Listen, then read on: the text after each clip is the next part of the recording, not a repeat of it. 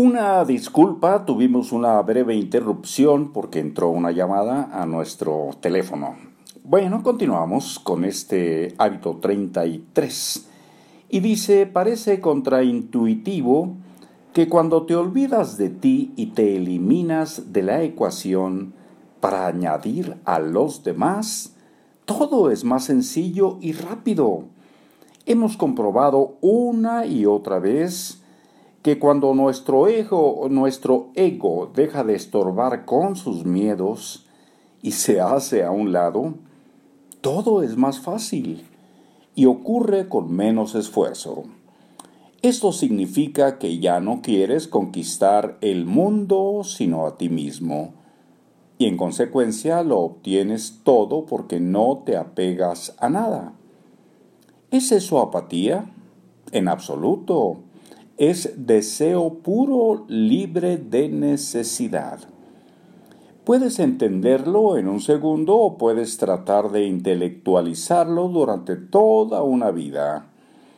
Pero lo mejor es probarlo en tu experiencia emprendedora y ver qué sucede. A fin de cuentas, este es un libro práctico de hábitos que cambiarán tu vida como emprendedor. Emprender también es un camino espiritual para trascender el miedo y amar la incertidumbre. Si emprendes y te has transformado a ti, ya has ganado. Si además has contribuido a transformar y mejorar la vida de tus semejantes, entonces has triunfado por todo lo alto. Tres ideas poderosas. Solo hay una decisión que tomar amar o temer. El amor es servir, es la inspiración prioritaria para emprender. El amor por servir es la inspiración prioritaria para emprender. Emprender es un camino de transformación personal y profesional. Hábito, pregúntate si estás decidiendo inspirado por el amor o por el temor. Ante cualquier decisión, por pequeña que sea, hazte siempre esta pregunta. ¿Esta decisión está inspirada por el amor o por el temor? Como emprendedor, deja que sea el amor por tu tarea la que te guíe, lo que te guíe.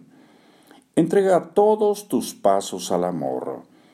No decidas en función del miedo y la pérdida. Elige cambiar todos los pensamientos, emociones y acciones que se basen en el miedo. ¿Y qué creen? Mañana entraremos a la cuarta parte. Pon rumbo a lo importante. Hasta entonces.